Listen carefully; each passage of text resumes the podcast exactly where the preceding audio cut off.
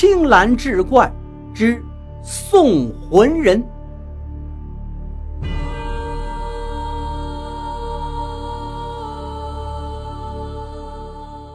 夜色已深，街灯昏暗的有气无力，也照不亮多大点的地儿。微风吹过，稍稍驱散了一些睡意。我长长的伸个懒腰，揉了揉略微有些酸痛的肩膀，看了看表，十二点十分。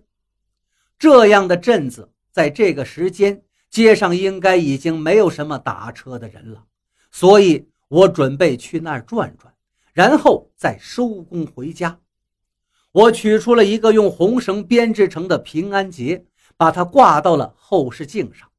虽然得到它已经有好几年了，但是它看起来还和新的一样。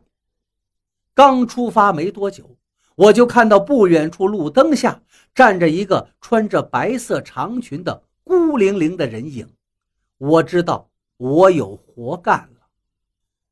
我本是个普通的出租车司机，或者说平时是普通的司机，因为我无意中得到了一份特殊的兼职——送魂人。我是一个偶然的机会知道这件事的。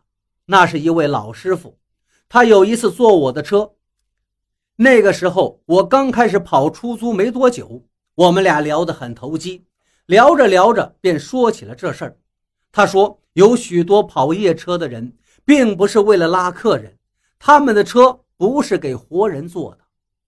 人死之后，灵魂离开身体便会失去方向感，通俗点说，会变成路痴，他也找不到回归阴间的路在哪儿，然后就会在那些阴气较重的地方四处游荡。他们被称作魂。而这些魂若是不小心进入阳气过盛的地方，便很容易魂飞魄散，所以就会有阴间来的引魂人，找一些有缘之人，跟他们签订个协议，让他们负责将那些在人间游荡的迷路之魂送到指定的地方，再由引魂人接往他们该去的地方。老师傅以前便是一个送魂人。后来因为犯了点错误，被解除了协定。他问我要不要试试。当时我对他的话半信半疑，因为他说的头头是道，不像是编的。可是我很疑惑，干这一行能有什么好处啊？跟鬼打交道，难不成还能赚鬼的钱吗？他告诉我，鬼的钱当然是赚不得的，赚了你也没法花。送魂人其实也只是为自己积点阴德，等自己死了之后，在下面能好混点。当时年轻气盛的我也没多做犹豫，因为我很好奇所谓的魂是什么样子。再加上老师傅说当送魂人也没什么危险，便答应试试。老师傅微微一笑，他似乎早就知道我会答应。便从口袋里拿出一个看起来还很新的用红绳编织的平安结，他告诉我这个是开过光的，你把它挂在后视镜上，晚上就会有引魂人来找你。那天晚上是我第一次见引魂人，记得那时他穿一件黑色的风衣，长过膝盖，黑裤子，锃亮的黑皮鞋，手上也戴着黑手套，还戴了一顶礼帽。帽檐压得很低，几乎看不到脸。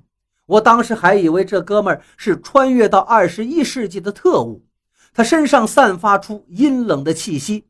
刚见到他时，我本以为他只是一个奇怪的想要打车的客人，而他却一句话也不说，只是递过来一张很薄的纸。我拿过来一看，才知道眼前这位就是引魂人。那张纸就是所谓的契约，上面无非就是作为一个送魂人该做的与不该做的一些琐事和规矩。契约最后要我用血来签字，我当时就想过要反悔，谁知道用血签这么个东西会不会出问题？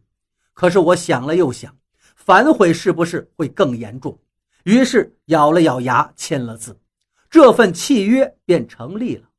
之后的每天晚上，只要有空，我就会挂好那个平安结，去接那些偶然遇到的迷路的魂到指定的地方。至于这个平安结，老师傅告诉我说，那是一种特殊的媒介，只有挂上它，鬼魂才愿意坐你的车，它也会保佑我的平安。至于我为什么能看到鬼，这似乎也跟那个契约有关。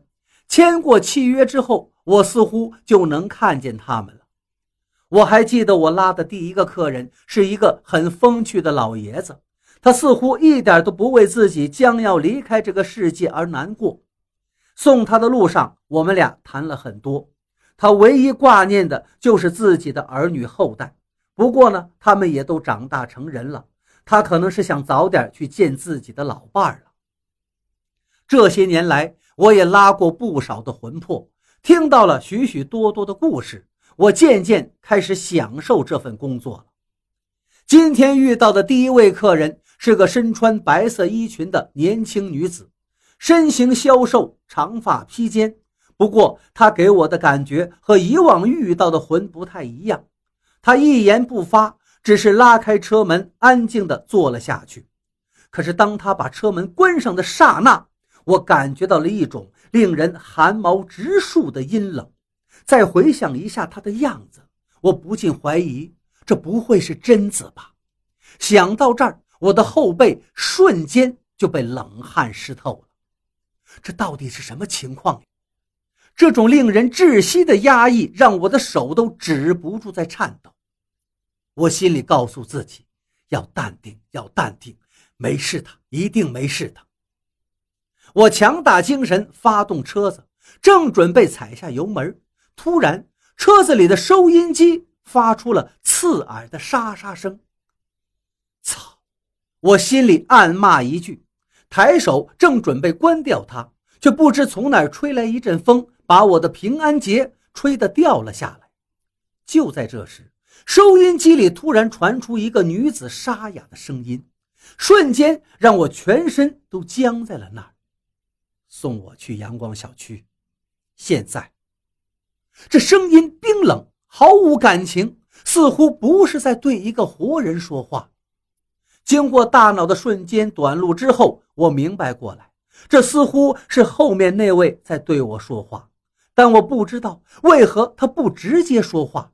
非要搞这些稀奇古怪的名堂，还好我没有心脏病，要不然我直接就得跟他一起过去了。不过他既然能说话，就说明不是贞子。妹子，这不合规矩呀，被发现的话会有大麻烦的。虽然我不知道被发现了到底有什么后果，但是我可不想拉着这位来历不明的大神。乱跑，我只想赶紧把他送到他该去的地方。